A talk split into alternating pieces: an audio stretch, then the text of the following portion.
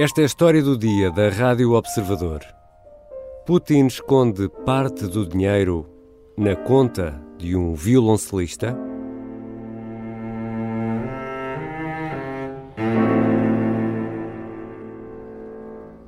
Sergei Raldugin cerra os olhos enquanto faz vibrar as cordas do violoncelo.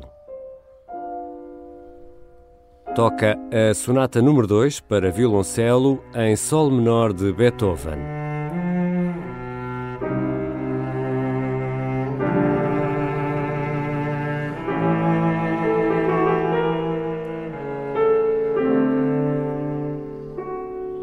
Estamos em junho de 2013. O concerto está disponível no YouTube. Raldugin toca no pequeno palco da Casa da Música. É acompanhado ao piano na instituição que criou em São Petersburgo com a ajuda do amigo do juventude Vladimir Putin. Sergei Raldugin é violoncelista e assume que é também rico, muito rico. Agora é suspeito de ser um testa de ferro do presidente russo. O dinheiro que guarda em contas na Suíça pode afinal não lhe pertencer. O dinheiro poderá ser de Putin. Vou conversar com a jornalista do Observador, Ana Kotovitz. Eu sou o Ricardo Conceição e esta é a história do dia.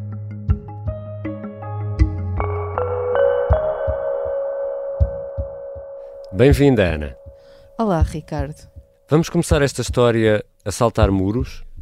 É uma ótima maneira de começar, Ricardo, mas quem salta ao muro não somos nós, é Sergei Haldugian. Увольнительной у меня не было, и поэтому пришлось подъем с переворотом.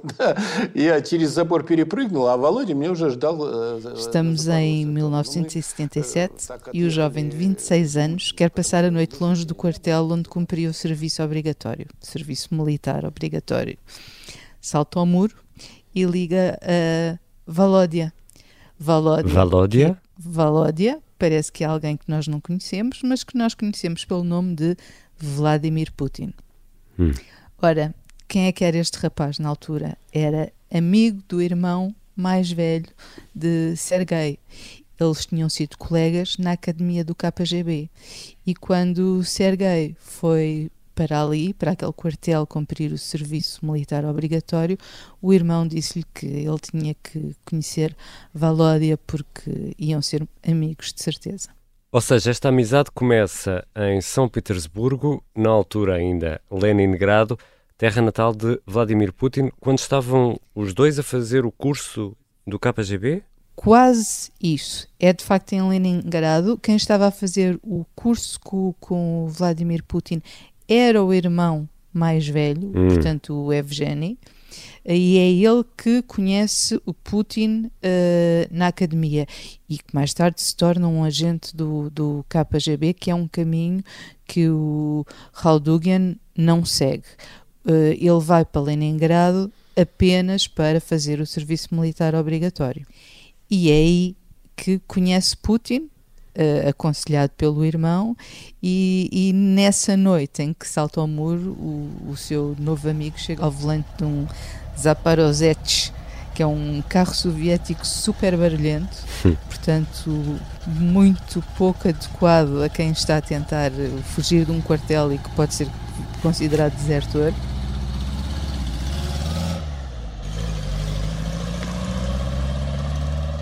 E é assim que passam a noite pela primeira vez juntos, a passear, a cantar e parece que Putin tinha um ótimo ouvido.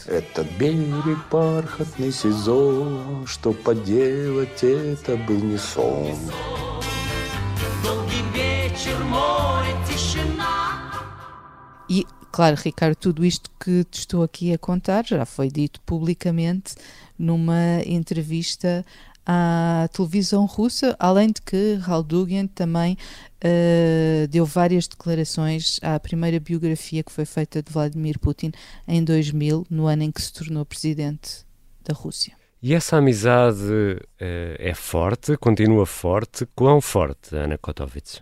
É uma amizade com 50 anos, portanto, eu diria que é bastante forte. Para além disso, e ainda agora falávamos de, das declarações de Radolgan na televisão, ele, ele, numa dessas entrevistas, diz que Putin é como se fosse seu irmão. Portanto, eu acho que isto diz tudo sobre a relação entre eles os dois. Depois, para além disso, ele sempre teve um papel muito importante na vida de Putin. Foi ele quem lhe apresentou a Bela Luda, como Raudogian chamava a, a, futura mulher de Putin, que na altura era uma hospedeira da, da Aeroflot. E quando Putin teve a sua primeira filha, Maria Omasha, uh, se preferirmos a, uhum. a, o lado russo, foi ele que foi o padrinho de Masha e mais uma vez passaram a noite a cantar e a dançar horas a fio. E Ana, ainda não explicamos quem é este homem, nem que ligação tem ele à criação da Casa da Música de São Petersburgo. Como é que tudo isto está ligado? Está tudo ligado e está tudo ligado à amizade de 50 anos que une estes dois homens. É que se Putin seguiu o caminho político, Uh, o amigo seguiu o caminho da música e tornou-se um violoncelista muito famoso uh, na Rússia. Uh, esteve em várias orquestras, foi solista, e, e há um momento em que ele considera que falta algo em São Petersburgo e o que ele acha que falta é uma casa da música e essa casa da música serve para procurar e promover novos talentos. Portanto, ele consegue convencer Vladimir Putin, que já era presidente, de que a cidade precisava daquela infraestrutura e era o presidente que podia facilitar tudo e que podia tratar da doação de um, de um edifício. E isso acabou por acontecer e acabou por recair num edifício do, do século XIX. Já voltamos a esta amizade entre Sergei e Vladimir e à conversa com a jornalista Ana Kotovits. Como foi descoberto, afinal, na Suíça, o dinheiro que poderá pertencer a Putin?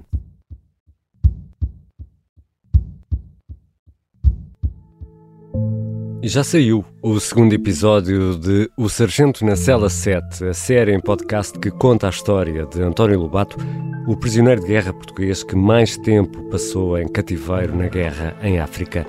O Sargento na Cela 7 pode ser ouvido no site do Observador e nas plataformas de podcast, tal como acontece com a história do dia. E se gostar, por favor, classifique o podcast naquelas estrelinhas de 1 a 5 e partilhe com um amigo ou com um familiar. Para nós é mesmo muito importante. Estamos de regresso à conversa com a jornalista do Observador, Ana Kotovits. Ana Holdugin assume que é um homem rico, mas o dinheiro vem de onde? Vem dos concertos? Vem da música? É verdade que ele é um homem rico, não sabemos exatamente quão rico eh, ele será e a fortuna dele foi revelada pela investigação dos Panama Papers. Curiosamente, quando ele, quando ele fala da sua fortuna, diz sempre que não é um empresário, que não tem milhões e diz que é de facto rico, mas rico com o talento da Rússia. Ou seja, assume aqui o seu papel de músico e afasta-se do lado político do, do seu amigo Vladimir Putin. Agora, também confessa que andava a implorar dinheiro a todos os amigos porque tudo é caro, diz ele, os instrumentos musicais, os professores, e ele queria o melhor que pudesse dar uh, aos seus alunos e aos seus músicos. Он истратил на приобретение музыкальных инструментов за границей и привез их в Россию. Chegou também a assumir eh, que teve alguns negócios no tempo da perestroika, mas sem nunca dar muitos detalhes sobre isso. E o que é que aconteceu na Suíça que fez agora soar campainhas? As campainhas, Ricardo, soaram se calhar já um bocadinho demasiado tarde, porque o que aconteceu na verdade foram os Panama Papers. E quando isso aconteceu, uh, ficou claro que Raul Dugan poderia ser uh, um teste de ferro de Putin. Isto foi em 2016. E só agora é que a justiça suíça está a olhar para o que aconteceu. E eles não estão a olhar para o amigo de Putin. O que eles estão a olhar é para os funcionários do banco onde ele tinha dinheiro e que terão facilitado a vida de Haldugen a tal ponto que ele possa ter usado essas contas para lavar milhões que poderão ser ou não de hum. Vladimir Putin. Agora há aqui uma questão importante que é a partir de determinado momento a Suíça começou a sentir necessidade de que não era um país que servia para lavagem de dinheiro. Hum. E há uma lei que obriga os bancos a rejeitar contas se houver dúvidas sobre quem é o verdadeiro proprietário do dinheiro ou qual é a fonte de onde vem esse dinheiro. E este é o problema na, na conta do amigo de Putin, que na verdade ele não é o verdadeiro proprietário do dinheiro. E, e isso foi deixado passar uh, em claro sem se fazer nada. Uma das coisas que é especialmente importante é se a pessoa que tem a conta na Suíça for aquilo que se chama um PEP, uma pessoa politicamente exposta, ou se for amiga de um PEP, que é exatamente o caso do amigo de Vladimir Putin. E, portanto, quando esta pergunta é feita a Haldugian, ele diz que não é um PEP, que não conhece nenhum PEP, e sendo uma amizade pública, é fácil de perceber que uh, houve facilitismo hum. do lado do banco. E que consequências é que isso, entretanto, teve? consequências ainda teve muito poucas, uh, isto neste momento está tudo em tribunal, mas há quatro funcionários do Gazprom Bank, que é um banco russo, e estamos a falar apenas da filial na Suíça, hum.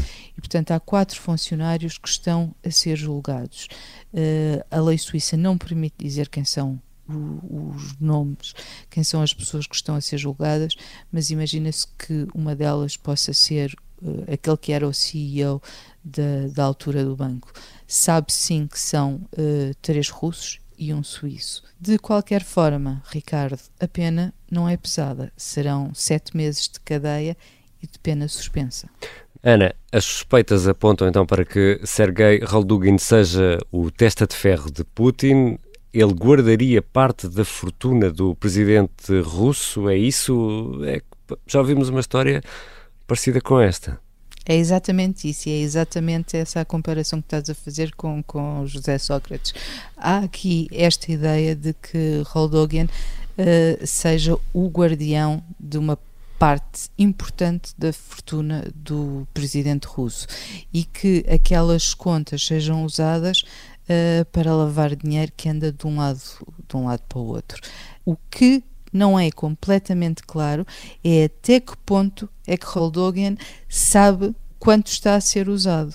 Porque a primeira vez que ele foi confrontado com uh, estas suspeitas, ele disse: uh, calma. Numa entrevista à Novaia Gazeta, ele disse: Calma, uh, eu vou ter que ir ver o que é que se passa e o que é que posso dizer e o que é que não posso dizer. E sabemos de quanto dinheiro estamos a falar? Segundo os Panama Papers, pelo menos 2 mil milhões de dólares em empresas offshore foram, passaram pelas contas do amigo de Vladimir Putin. Ana, 2 mil milhões já dava para comprar um Stradivarius, ou não? Eu tenho quase a certeza que até é um desses que ele tem, Ricardo. Obrigado, Ana. Obrigada eu, Ricardo.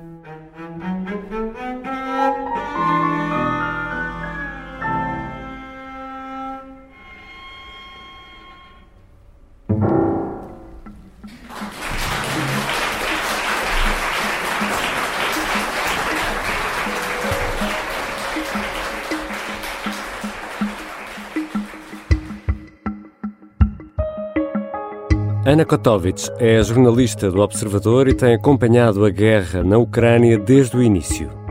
Esta foi a história do dia.